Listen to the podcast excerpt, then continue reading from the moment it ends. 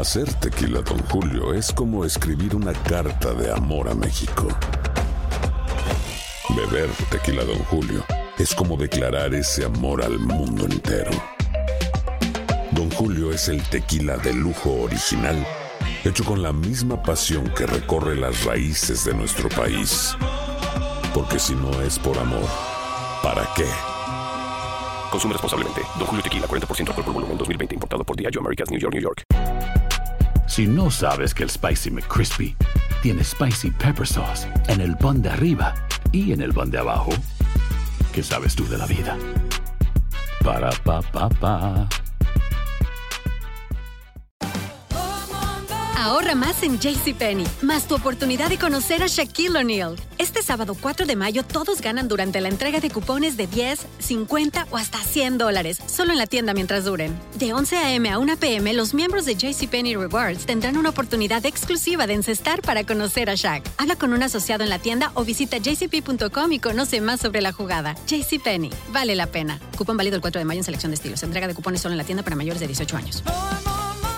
Boost Mobile tiene una gran oferta para que aproveches tu reembolso de impuestos al máximo y te mantengas conectado. Al cambiarte a Boost, recibe un 50% de descuento en tu primer mes de datos ilimitados. O, con un plan ilimitado de 40 dólares, llévate un Samsung Galaxy A15 5G por $39.99. Obtén los mejores teléfonos en las redes 5G más grandes del país. Con Boost Mobile, cambiarse es fácil. Solo visita boostmobile.com. Boost Mobile, sin miedo al éxito. Para clientes nuevos y solamente en línea, requiere AroPay. 50% de descuento en el primer mes requiere un plan de 25 dólares al mes. Aplican otras restricciones. Visita boostmobile.com para detalles.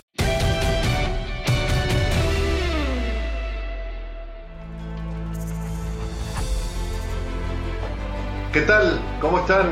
Buenas tardes, buenas noches. No importa en qué parte del planeta se encuentre, seguro que nos está viendo a través de alguna plataforma digital en esto que es las noches mágicas. Diego Balado ya en su casa. Luego, antes de terminar, a ver si abrí una botellita de Coca-Cola de esa que tenés ahí atrás, ¿no? Bueno, está bien. eh, ¿De qué año es esa? si va a pagar la marca, yo la saco. No, Ah, pero son de 10 centavos nada más, ¿ah? Sí, son baratitas de 10 centavos porque son en la máquina de 1956. Entonces, Uh. en 1956 la Coca-Cola salía a 10 centavos, así que estaba mucho más barata que ahora. Sí, es verdad. No, pero... ¿Sabes qué? Lo que no, lo que no, lo que no sale barato hoy en día es comprar jugadores con talento, garra, creatividad, imaginación. eh, ¿Qué más le podría añadir? A ver, por acá que elegancia, ¿no? Es- eso creo que es lo que más hace falta. No, O sea, yo o creo sea- que hay muy pocos jugadores elegantes el día de hoy. ¿no? Y hay dos jugadores que de los cuales hoy vamos a tocar un tema. Bueno, vamos a hacer una mezcla de todo hoy, Diego. No, hablemos de dos jugadores que parece que su estilo, su forma de juego, como que ha desaparecido un poco.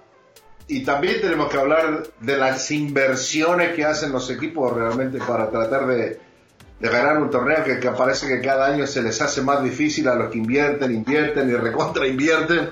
Eh, eh, ca- cada año es, es mucho más, ah, más complicado por más de los millones de euros que le metan a, a sus planteles, ¿no? Sí, sin dudas. Bueno, eh, ¿por qué tema querés de los dos empezar? ¿Por el de los jugadores o el de los equipos?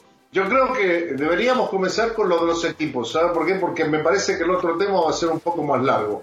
Creo Bueno. que, porque uno es del Madrid y el otro es del Barcelona, entonces yo creo que ahí no, no, no vamos a alargar eh, bastante con eso, pero con el tema de los equipos estaba, estaba sacando oh, un poco de información y tratando de buscar algo que nos relacione bien con este tema de la Champions League y, lo que se han gastado. Pero de los últimos cinco años, cinco equipos que han gastado por sobre los 500 millones de euros inversiones que le han hecho a sus planteles, solo un equipo ha ganado la Champions League que ha sido el Liverpool, ¿no? Y mirá, y te menciono cuáles son los otros cuatro. El City es el número uno, ¿no? Sí, sin el duda. City. Por eso están los problemas en los que se encuentra el día de hoy con el tema de Claro. esto para competir en, en torneos de UEFA por dos años. Sí. El otro es el Manchester United. A mí me sorprendió, tratando de buscar los números, la diferencia entre los otros que te voy a mencionar y el Manchester United me sorprendió. pero está ahí nomás, está como a 250 millones de diferencia lo que ha invertido el City. Eh, en el tercer lugar está el equipo de Liverpool, que salió campeón, seguido de el Barcelona, pero los, le subió de una forma exagerada eh, la, compra de Dembélé y de este de, de Coutinho. Coutinho. Y el quinto lugar es el equipo de Juventus que también lo recontra subió por ahí arriba en la montaña por la, compra de Cristiano Ronaldo, ¿no? Sí, sí. Por eso digo, o sea, se invierte tanto dinero de cinco equipos de los últimos cinco años y solo uno ha ganado la Champions. Sí, no es fácil. O sea, el dinero definitivamente no, no termina por comprarte los títulos. Eh, se necesita mucho más que eso. Eh, ayuda, ayuda muchísimo, ¿no? Porque la inversión te permite contar con los mejores jugadores. El asunto aquí es no solamente, creo, Luis, eh, tener muchos de los mejores jugadores del mundo, sino que existe una cohesión, que existe una química entre ellos, ¿no? Que existe ese entendimiento dentro del campo de juego y al mismo tiempo guiados por un muy buen entrenador. Eh, en el caso del City, sabemos que desde hace mucho es el equipo que más gasta para reforzar su plantel. Le da absolutamente todos los gustos a uno de los técnicos que es considerado como, sabemos, eh, de los mejores del mundo, en el caso de Pep Guardiola. Y sin embargo, siempre se ha quedado, eh, por lo menos a nivel continental, un poco corto a la expectativa que se tiene. Eh, dentro de Inglaterra lo ha conseguido todo, ha ganado todos los títulos, inclusive un par de ligas Premier pero todavía la cuenta pendiente es la europea. Eh, el otro gran equipo en cuanto a esto de las inversiones y que tal vez históricamente no es tan grande como los otros que mencionabas, tipo Juventus, Barcelona o Liverpool dentro de esta escala de cinco, eh, es el Paris Saint Germain, ¿no? El Paris Saint Germain también ha gastado muchísimo dinero, aunque tal vez en las últimas dos temporadas no haya ganado tanto, ¿no? Porque ha gastado tanto porque eh, ya cuenta con Neymar, ya cuenta con Mbappé, entonces eh, está un poco más armado pensando en ese gran objetivo, pero también la misión es la misma, ¿no? La de conseguir el título europeo que nunca se le ha dado, pensando que a nivel doméstico, desde la llegada, exactamente creo más que nunca antes de los petrodólares, eh, en ningún momento ha tenido realmente una competencia dentro de la Liga 1. Entonces, hoy podemos tener a ellos dos, ¿no? Como los dos grandes focos de inversión buscando el éxito europeo. Si nos remontamos a lo histórico, eh, sacando a los grandes del fútbol europeo,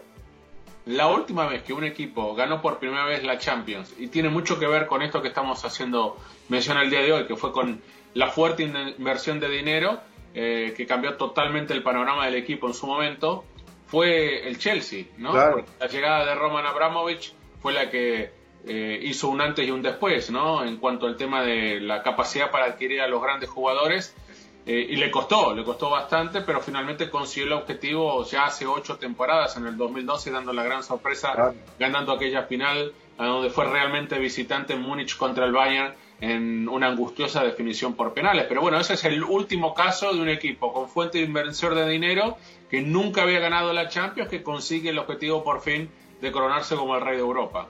Y ahora, ah, ¿qué, ¿qué hace la diferencia del resto de los equipos? Por ejemplo, más allá de, Real Madrid que invierte dinero, pero no está entre los primeros cinco de los últimos cinco años, porque recordemos, el Real Madrid hace rato que no incorpora jugadores caros de los 100 millones como lo venía el, último, el último ha sido Eden Hazard y no le ha dado todavía resultados. Claro, entonces uh, los equipos que, que terminan ganando la Champions son equipos más tradicionales, equipos con, con más historia, con más peso, que a la hora de la por ejemplo, mira, el claro ejemplo, nosotros, aquella final del Porto con el Mónaco, ¿quién iba a pensar que esos dos equipos iban a llegar a la final? Y que el Porto de Mourinho, que ni siquiera era un equipo que se consideraba como un, equipo favorito para llegar lejos en ese torneo, un equipo pobre prácticamente en la parte económica, termina siendo campeón, ¿no? Sí, bueno, pues esa fue una final muy extraña, ¿no? Porque la llegada del Mónaco también fue muy sorpresiva, creo que todavía más sorpresiva que la, del Porto. El Porto venía de ganar la Copa UEFA en la temporada anterior, tenía un equipo bastante armado, lo que sí que uno no pensaba que iba a competir mano a mano y también con los poderosos del fútbol europeo, con aquellos equipos de, de mayor pedigrí, aunque el Porto a nivel continental creo que ya había demostrado en su momento, en sus distintas épocas, que podía eh, levantar la mano y, y, meterse de vez en cuando en esa elite. Pero Eh, sí, aquella fue una final muy extraña también porque nadie consideraba, nadie contaba con ninguno de los dos equipos en la final. Pero lo cierto es que la tradición mucho cuenta. Eh, ¿Cómo tentas a un jugador? Claro. Hoy lo haces con dinero, indudablemente. Pero eh, ante igual cantidad de dinero, o sea, el jugador a dónde va a querer ir, a lo que lo seduce, que es la camiseta, el nombre, el club, la historia. O sea, hay equipos que saben cómo jugar la competencia, futbolistas que tal vez eh, no tengan tanta experiencia, tanto rodaje en esto de, disputar un torneo por la presión que significa también, ¿no? El estar en la Champions League.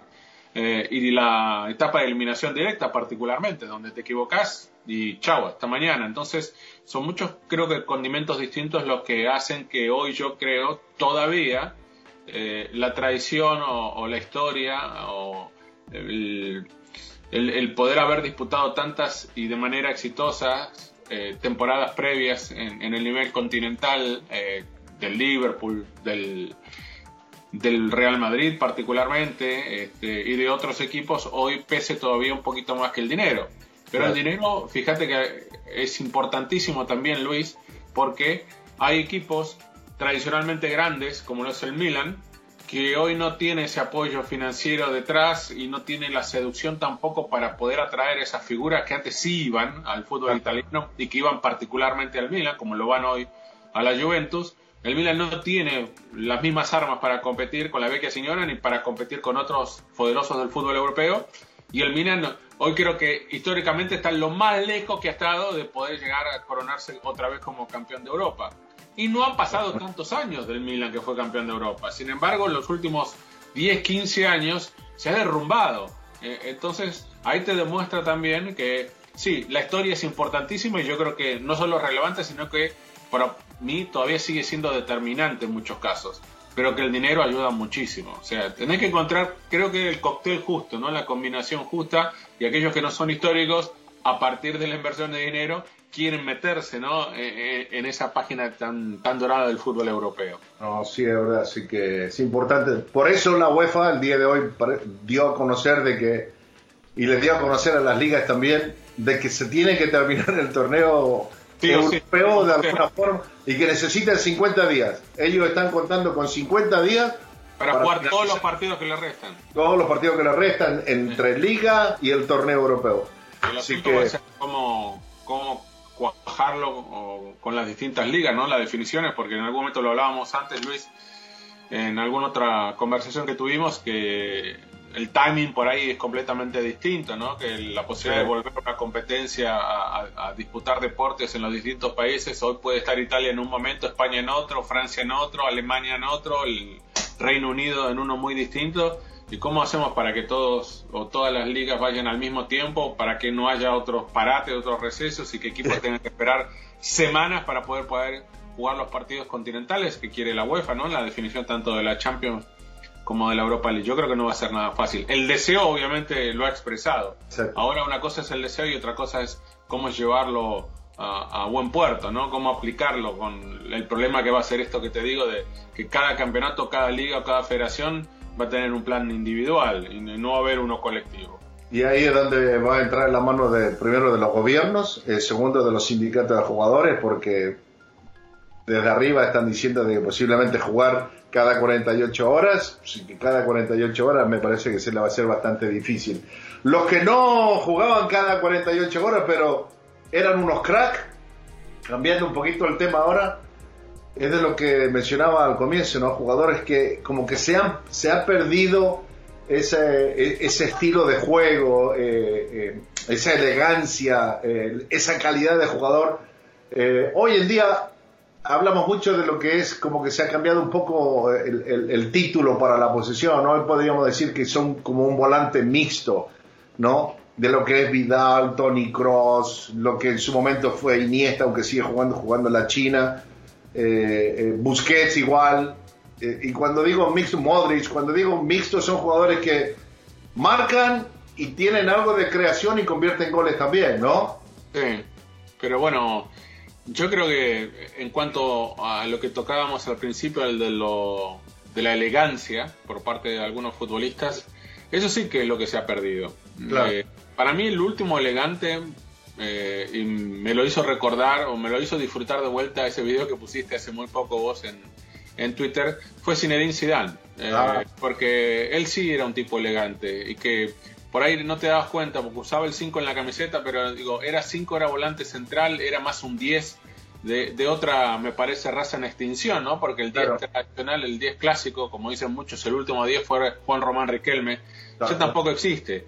Eh, y creo que el mismo estilo eh, del fútbol al que se juega el día de hoy es lo que ha sido el antagonismo más eh, radical en contra de la posibilidad de contar con futbolistas eh, de ese estirpe, ¿no? de esa clase, de, de esa elegancia.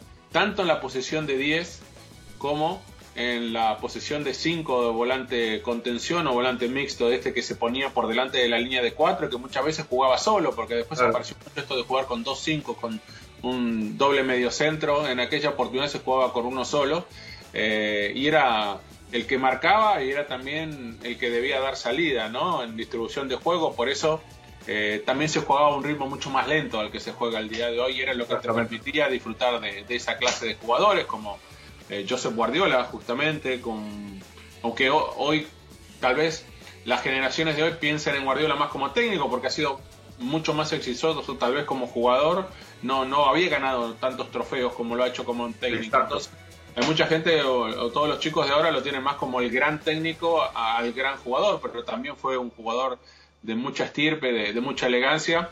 Eh, pero para mí el, el que lo representa más que ningún otro es Fernando Redondo, ¿no? A- Hasta tenía el cabello largo, eh, como si fuera el verdadero principito, ¿no? Como si fuera un tipo de estos que eh, encontraba y seducía y se hacía que te enamoraras del fútbol, ¿no? Eh, eh, siempre con un ritmo lento, pero manejando los tiempos constantemente del partido. Era como el termómetro, ¿no? La pelota pasaba por él siempre, tanto para un lado como para el otro. Tenía una excelente visión de juego, tenía mucha riqueza técnica, una zurda envidiable. De vez en cuando aceleraba, no era muy fácil verlo cercano al área, no convertía muchos goles, pero indudablemente creo que Fernando Redondo es un gran ejemplo de esa eh, especie de mediocampista en extinción de la cual estábamos hablando, Luis. Sí, no, seguro. Eh, incluso yo una vez tuve la oportunidad de hablar con, con Ronaldo. eh, incluso se enfrentó contra Ronaldo cuando Redondo estaba en el Madrid y, Ronaldo se fue a jugar a Barcelona, ¿no? Una vez le pregunta a Ronaldo qué le parecía. Ima- Imagina, mira, fui hasta el taco que le hizo el túnel, que se lo hizo a quién fue, a Bert. Sí, a Bert, en Old Trafford. Raúl. ¿no? Después de eso, una vez que, que le pregunté y le digo, Ronaldo, ¿qué pensás de esta jugada? ¿Qué pensás de Redondo? ¿Y sabés lo que me dijo? Es un jugador tan elegante que tiene un imán en el botín, ¿no? Y, le parece que esa jugada era la, perfecta porque la tiró tan larga y vos decís, era época donde Redondo era lento porque no era rápido, Guardiola era lento pero tenía marca, ¿no? Pero llegaban a las pelotas, o sea, era como, como si tuvieran un poco de resortes en la cintura que eh, adelantaban un poco el balón y iban a llegar y llegaban para poder hacer algún tipo de jugada que favoreciera a su equipo, ¿no? No, Yo- creo que la diferencia entre Redondo y Guardiola es grande porque me parece que Fernando tenía más elegancia que Guardiola. Los títulos también hacen la diferencia, los ganó más Redondo que Guardiola. Bueno, Gua- Pero Guardiola los dos eran ligas. piezas fundamentales en sus equipos, ¿no? Eh, Guardiola ganó muchas ligas, pero solamente ganó una Copa de Europa en la que todavía era muy jovencito, ¿no? Aquella Claro. Eh, antigua Copa de Campeones antes que apareciera el tema de la Champions eh, con el equipo de Cruyff eh, frente a la Sampdoria en, en Wembley con aquel gol en el extra en el tiempo extra de, de Koeman. Bueno, Claro. Guardiola tenía apenas 21 años en ese momento, o sea, era, era un pichón. Eh, y después el Barcelona tuvo muchos inconvenientes para prolongar eh, eh, lo que uno esperaba, tal vez hu- hubiese sido un periodo de, de dominio europeo, ¿no? Una final que pierde con el Milan y que duele mucho, un par de años más Sí. tarde, ¿no? Aquel 4 a 0, pero es como que el equipo nunca volvió a ser el mismo. Eh, lo de Fernando eh, le vino un poquito más eh, tarde en su carrera, pero yo como argentino lo tuve la posibilidad de verlo debutar y de verlo y disfrutarlo en el fútbol argentino con Argentino Junior, donde ya te dabas cuenta que era un jugador completamente distinto. Las, en las selecciones juveniles argentinas era un chico que era un crack, ¿no? En la mitad de la cancha y uno esperaba el, traspaso al fútbol europeo. Sorprendió tal vez que en lugar de irse a un grande del fútbol del viejo continente pasara primero al Tenerife. Y, en el Tenerife donde se hace su gran nombre, en el equipo que era entrenado por, por Jorge Valdano y eso es lo que después le permite dar el salto al Real Madrid. Ahora, con el Real Madrid ganó dos Champions, ganó dos ligas. En los dos partidos, las dos finales de Champions fue el mediocampista central titular, fue capitán en, final de Champions. Es la del 99-2000. Exactamente. Terminó siendo el capitán. Exactamente, terminó siendo el capitán y bueno, eh, creo que es un ejemplo de, esa raza de jugadores que, que ya no existe Lamentablemente, eh, creo que hay dos aspectos que terminan con una carrera de Fernando tal vez no siendo tan importante como debió haberlo sido. Primero, el tema de las lesiones, lamentablemente, ¿no? porque cuando él se va del Madrid al Milan, eh, termina lesionándose constantemente. Era una tras otra, tras otra, tras otra. Estaba en un plantel que gana otra Champions, ¿no? la del 2003, eh, en la definición por penales después del 0 a 0 contra la Juve pero ni siquiera estuvo en el banco de suplentes en aquella final. Y era eh, justamente por el tema de esta de las lesiones, las lesiones que le terminan por provocar el retiro. Desgraciadamente fue así. Y la otra asignatura pendiente, creo yo, para nosotros los argentinos fue el haberlo podido disfrutar mucho más en la selección. Eh, quejarte con pasarela, ¿no? Bueno, bueno, yo creo que parte, parte culpa suya, de Fernando, y, parte culpa de los entrenadores. O sea. Porque se tenía que cortar el pelo, ¿en serio? Bueno, lo de Pasarela sí, sí, sí, eso fue fundamental. O sea, pero eh, al principio yo creo que Fernando, con Bilardo como técnico, Fernando se niega a ir al, Mundial del 90 porque él dice que en su momento lo que circulaba era que estaba totalmente opuesto al, al estilo de juego de Bilardo, que era muy defensivo y que eh, hay eh, la excusa de que él tenía su carrera universitaria, que quería seguir estudiando, y la razón, creo que Fernando la comentó más tarde, era que él sabía que no iba a ser titular en esa selección. Entonces, eh, para no ser titular, dijo, preferí ver el, Mundial desde afuera porque yo sentía que pues, debería haber sido titular. Cuando se va a Bilardo de la selección viene el mejor momento de Fernando con el equipo nacional porque agarra la selección Basile y le da inmediatamente toda la responsabilidad de ser el volante de central titular.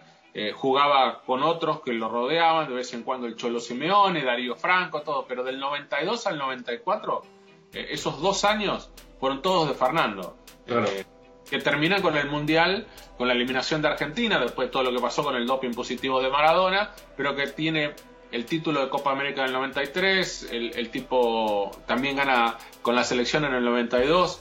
Eh, la Copa Rey Fahad, entonces eh, fue cuando el argentino lo pudo disfrutar a Fernando. Después que se va a Basile, que termina el Mundial, eh, ahí llega a Pasarela y viene el tema del pelo largo, ¿no? El cabello largo, que Pasarela no quería que nadie jugara con el cabello largo.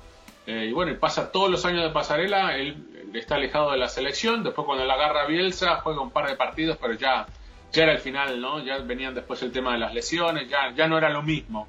Eh, ya no era el mismo Fernando Redondo. Es verdad.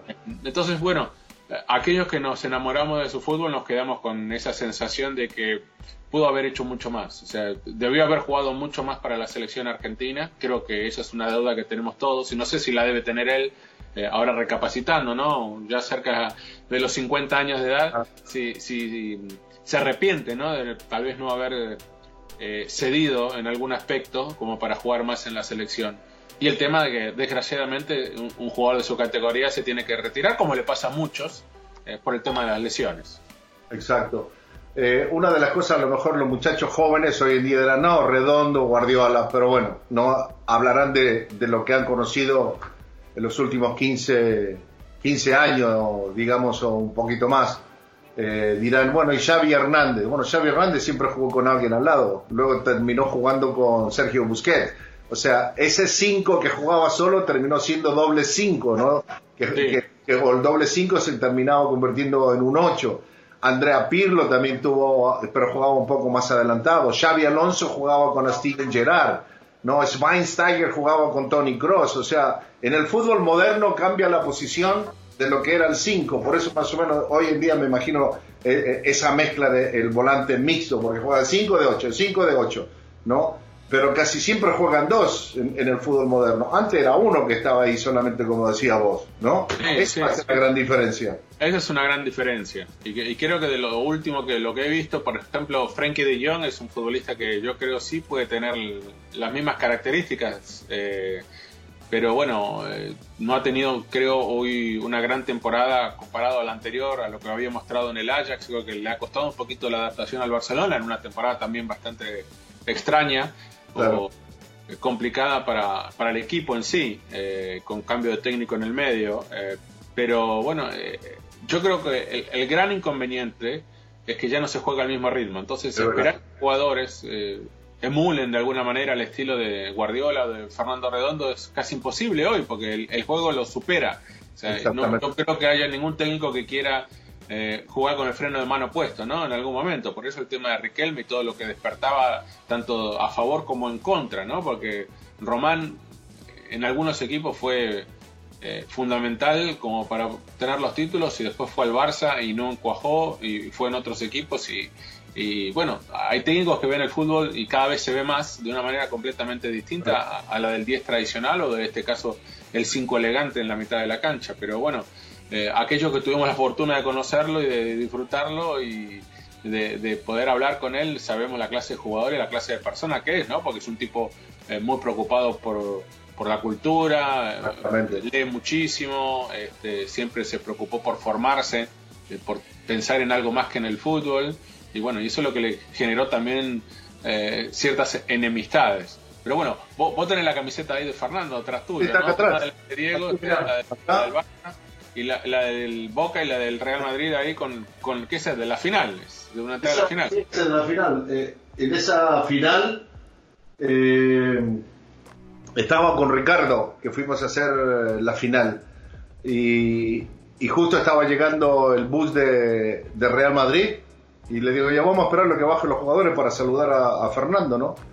Bajó Fernando, eh, hablamos un rato antes de que entraran al vestuario y, le digo yo, van a ganar hoy, ¿no? Me dice, no sé, acordate de que esa Juventus era favorita para ganar el título. Sí, sí, sí. Y dice, no sé, Luis, y, Ricardo también le dice, van a ganar, hermano. Entonces, Luis, le digo yo, van a ganar 1 a 0. Imagínate. Y, y me dice, bueno, si ganamos 1 a 0, te regalo la camiseta.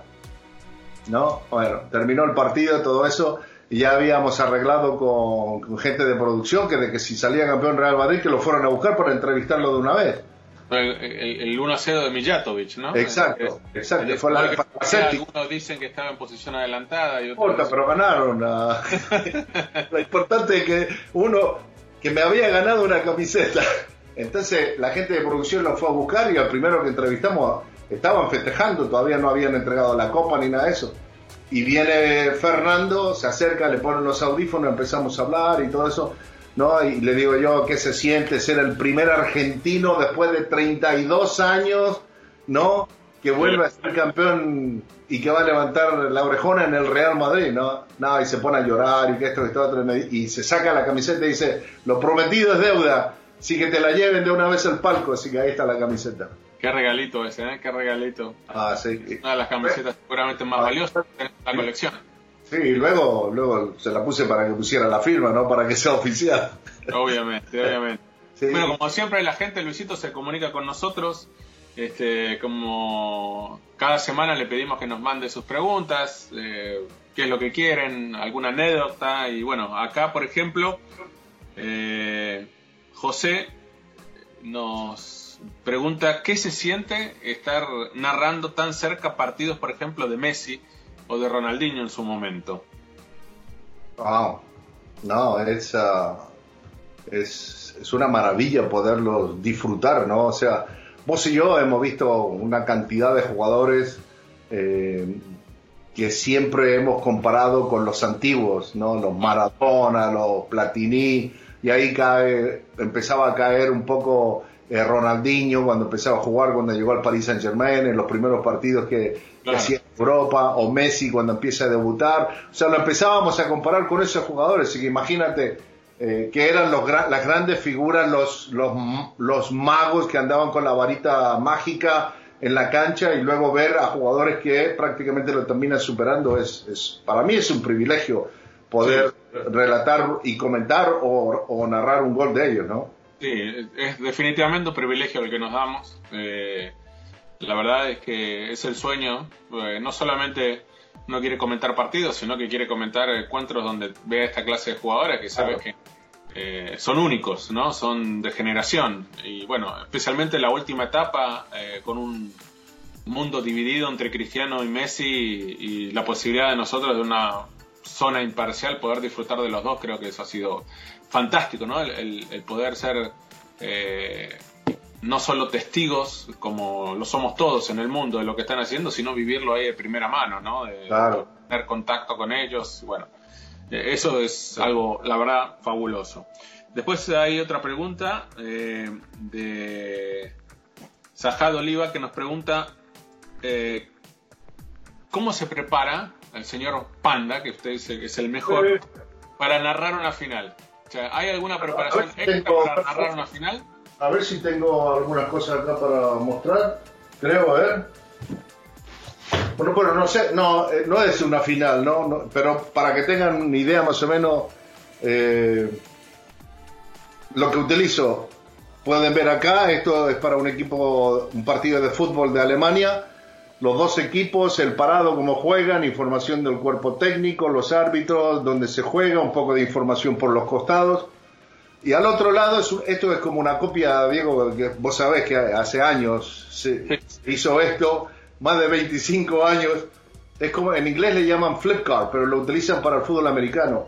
Entonces, digamos, en la parte de atrás se ponen notas, información y al frente tiene el, el equipo con el que va a jugar. O sea, esa es la forma no hay, no hay una magia y luego todo lo demás, es, y todo lo demás es imaginación, creatividad y que sea muy personal, o sea, que, no nos copiamos de nadie para poder hacer. Tiene su, sello, y creo que el, sello tuyo está muy marcado, muy claro. O sea, desde la parte del narrador, uno y de la parte del mismo comentarista, uno puede preparar muchas cosas en cuanto a la información, en pensar en cómo van a jugar, eh, cuál es el estilo de cada uno, los jugadores que están lesionados, aquellos que están suspendidos, eh, cuáles son las alineaciones probables y todo. Pero una vez que comienza a rodar la pelota, o sea, está la parte que uno preparó previo al partido y después está todo lo que ocurre dentro de la cancha. Para vos en tu relato y para mí en mi comentario, que enfocarse en lo que está pasando en ese momento en el terreno. Y todos los partidos son completamente distintos. Eh, y son todas las circunstancias que se pueden hacer presentes también que te cambian lo que está ocurriendo hasta ese momento. Una expulsión, una tarjeta roja y el partido cambia completamente. Entonces, lo, que es claro es que yo le diría a todos, nosotros preparamos una final como preparamos cualquier otro partido. No es que la final se prepara más. O sea, si uno es responsable, tiene que preparar los partidos todos como si fueran finales. Aunque sí, lo que tiene la final es ese saborcito muy especial, ¿no? El que te hace vivirla con un poquito más de ansiedad antes de que comience a rodar la pelota.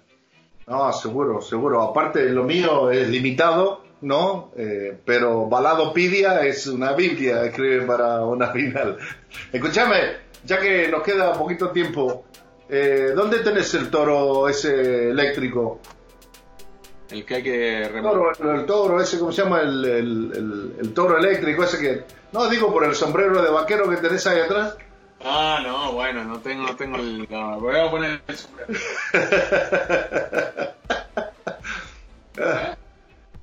wow. ¿Cómo se, nota, ¿Cómo se nota que vivís en Cooper City? Este, este sombrero, vos sabés que yo tengo casa en Nashville Ah, este, este sombrero me lo compré en Nashville, donde queda un poquito mejor que acá. ¿Mm? ahí, ahí, es donde tengo el toro, en Nashville. Diego de Bull Rider, le vamos a decir ahora. bueno, Diego, nos tenemos que despedir, será hasta otra edición de Noche Mágica, ¿no? Así es, como siempre, sigan mandando las preguntas, sigan mandando sus inquietudes de los temas por ahí, de los que quieren que hablemos, eh, algún jugador favorito, lo que ustedes quieran, eh, para seguir siendo parte también ¿no? de, estas noches mágicas eh, y de esta cita que tenemos semana tras semana. Así que Luisito, todavía lo que tenemos pendiente, pendiente es el asado virtual, así que no, te olvides que en algún momento lo tenemos que planificar. Ya para la próxima semana seguro que lo hacemos. Dale, dale, dale. Nos vemos la semana que viene. Fuerte abrazo, cuídense. Ustedes también, cuídense todos.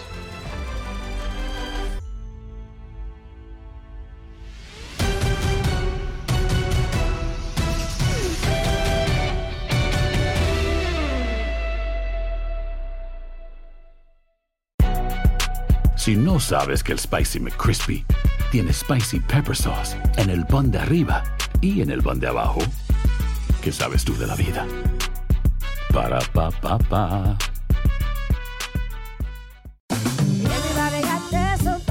La venta para amigos y familiares de JCPenney está de vuelta. Desde lunes ahorra 30% extra en artículos por toda la tienda. Esos son ahorros adicionales por encima de nuestros precios bajos. Dile a tus amigos, ven con tu familia y ahorren en grande. No olvides, ya se acerca el Día de las Madres. Y tenemos todo lo que mamá quiere: joyería, belleza, salón y tarjetas de regalo. JCPenney, vale la pena. Cupón válido del 29 de abril al 5 de mayo en selección de estilos. Aplican exclusiones. Detalles en la tienda jcp.com. Boost Mobile tiene una gran oferta para que aproveches tu reembolso de impuestos al máximo y te mantengas conectado. Al cambiarte a Boost, recibe un 50% de descuento en tu primer mes de datos ilimitados. O, con un plan ilimitado de 40 dólares, llévate un Samsung Galaxy A15 5G por $39.99. Obtén los mejores teléfonos en las redes 5G más grandes del país. Con Boost Mobile, cambiarse es fácil. Solo visita boostmobile.com. Boost Mobile, sin miedo al éxito. Para clientes nuevos y solamente en línea, requiere AroPay. 50% de descuento en el primer mes requiere un plan de 25 dólares al mes. Aplican otras restricciones. Visita boostmobile.com para detalles. Si tú o alguien que conoces está pasando por una situación difícil o por una crisis de salud mental, la línea 988 de prevención de suicidio y crisis te brinda apoyo especializado 24 horas al día, 7 días a la semana. Solo llama al 988. Cuando llamas al 988, te conectarán con consejeros especializados que escucharán tus inquietudes y te brindarán apoyo en español. Simplemente llama o textea al 988. Hay esperanza. La línea 988 funciona.